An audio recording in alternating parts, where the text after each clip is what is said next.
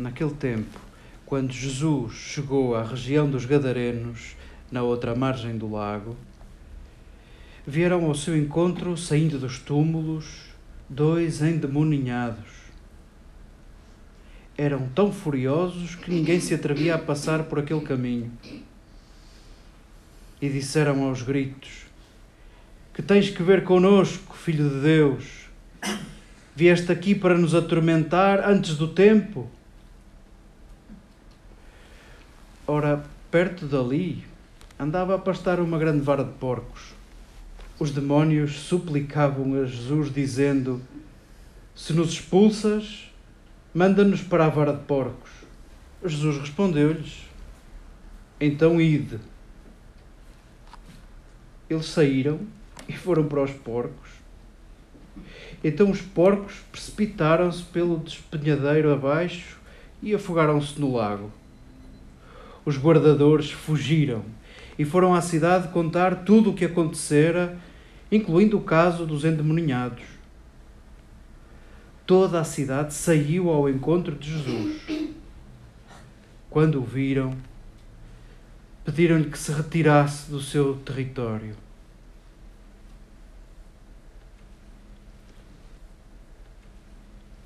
Queridas irmãs, queridas amigas, como bons discípulos de Jesus, já que ele nos declarou que não havia alimentos proibidos, olhamos para este texto e achamos um desperdício. Nós bem que aproveitávamos estes porcos todos. E a verdade é que, tal como nos faz rir, parece uma caricatura tudo isto, assim acontecia ao tempo de Jesus, assim acontecia na provocação aos judeus Uh, a malta ria-se da forma como os judeus fugiam dos porcos, da forma como os judeus não olhavam para os porcos. Havia pessoas que achavam muita graça a isto e era uma grande provocação aos judeus.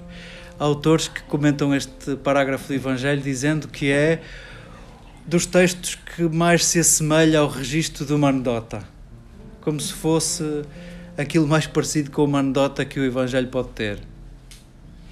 Sim, dá meio para rir. Apesar de que o que está aqui servido, ainda que em registro cômico, é uma grande alegria, também uma grande provocação para nós, discípulos de Jesus. Vamos, é a primeira vez no Evangelho de Mateus, é a primeira vez que Jesus pisa um outro território. Está bem que a Galileia não é bem aquele território puro, mas vamos, ainda é território judeu. Agora,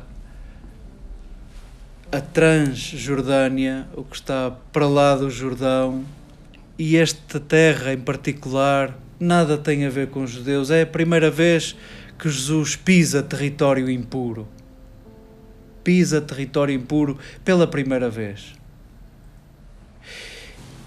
E que bom que nós não paramos de voltar ao Evangelho, e que bom seria que não parássemos de voltar ao Evangelho, que bom seria que voltássemos a ler este texto pela primeira vez e saboreássemos as primeiras vezes de Jesus. O que é que acontece pela primeira vez?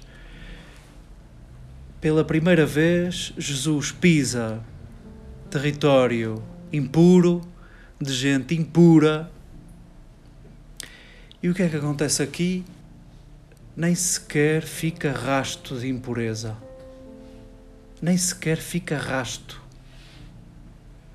Aqueles dois particularmente impuros, aqueles perturbados, ficam limpos, ficam semelhantes, ficam iguais a Jesus e aos outros.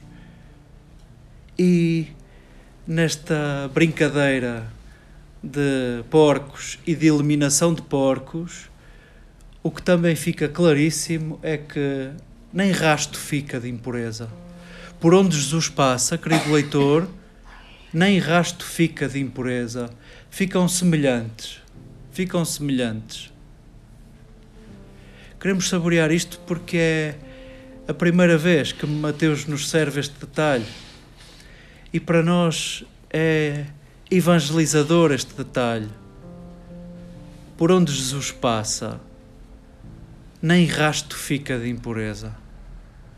Por onde Jesus passa, começamos a falar como semelhantes, como irmãos. E aprendendo das palavras de Jesus, sabemos-nos irmãos porque filhos do mesmo Deus a quem chamamos papá. Tamanha grandeza, esta novidade, que aquela gente não consegue encaixar Jesus, não consegue encaixar a novidade. A novidade boa para eles, que passaram a ser puros, passaram a ser iguais, passaram a ser semelhantes. Não conseguem encaixar Jesus. Vamos, estamos na primeira vez de Jesus com aqueles, não fazemos ideia do resto. Hão de segui-lo mais tarde. Hão de segui-lo porque de todos os territórios vão seguir Jesus.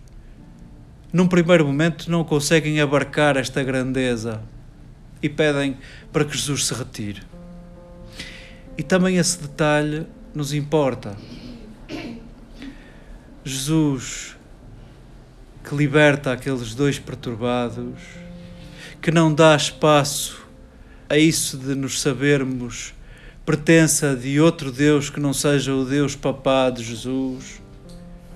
Isso de acabar com a pureza e a impureza, acabar com a distinção entre puros e impuros, faz com que aquele povo manda embora Jesus. Não, não o consegue perceber, precisa de tempo para processar tudo. Porém, nós nós sabemos quem é Jesus, nós mergulhamos na vida de Jesus, é isso que nos recorda o batismo. Nós seguimos Jesus. Nós não conseguimos expulsar Jesus do nosso território, nós não conseguimos expulsar Jesus da nossa vida. E a verdade é que vamos nos distinguindo entre puros e impuros.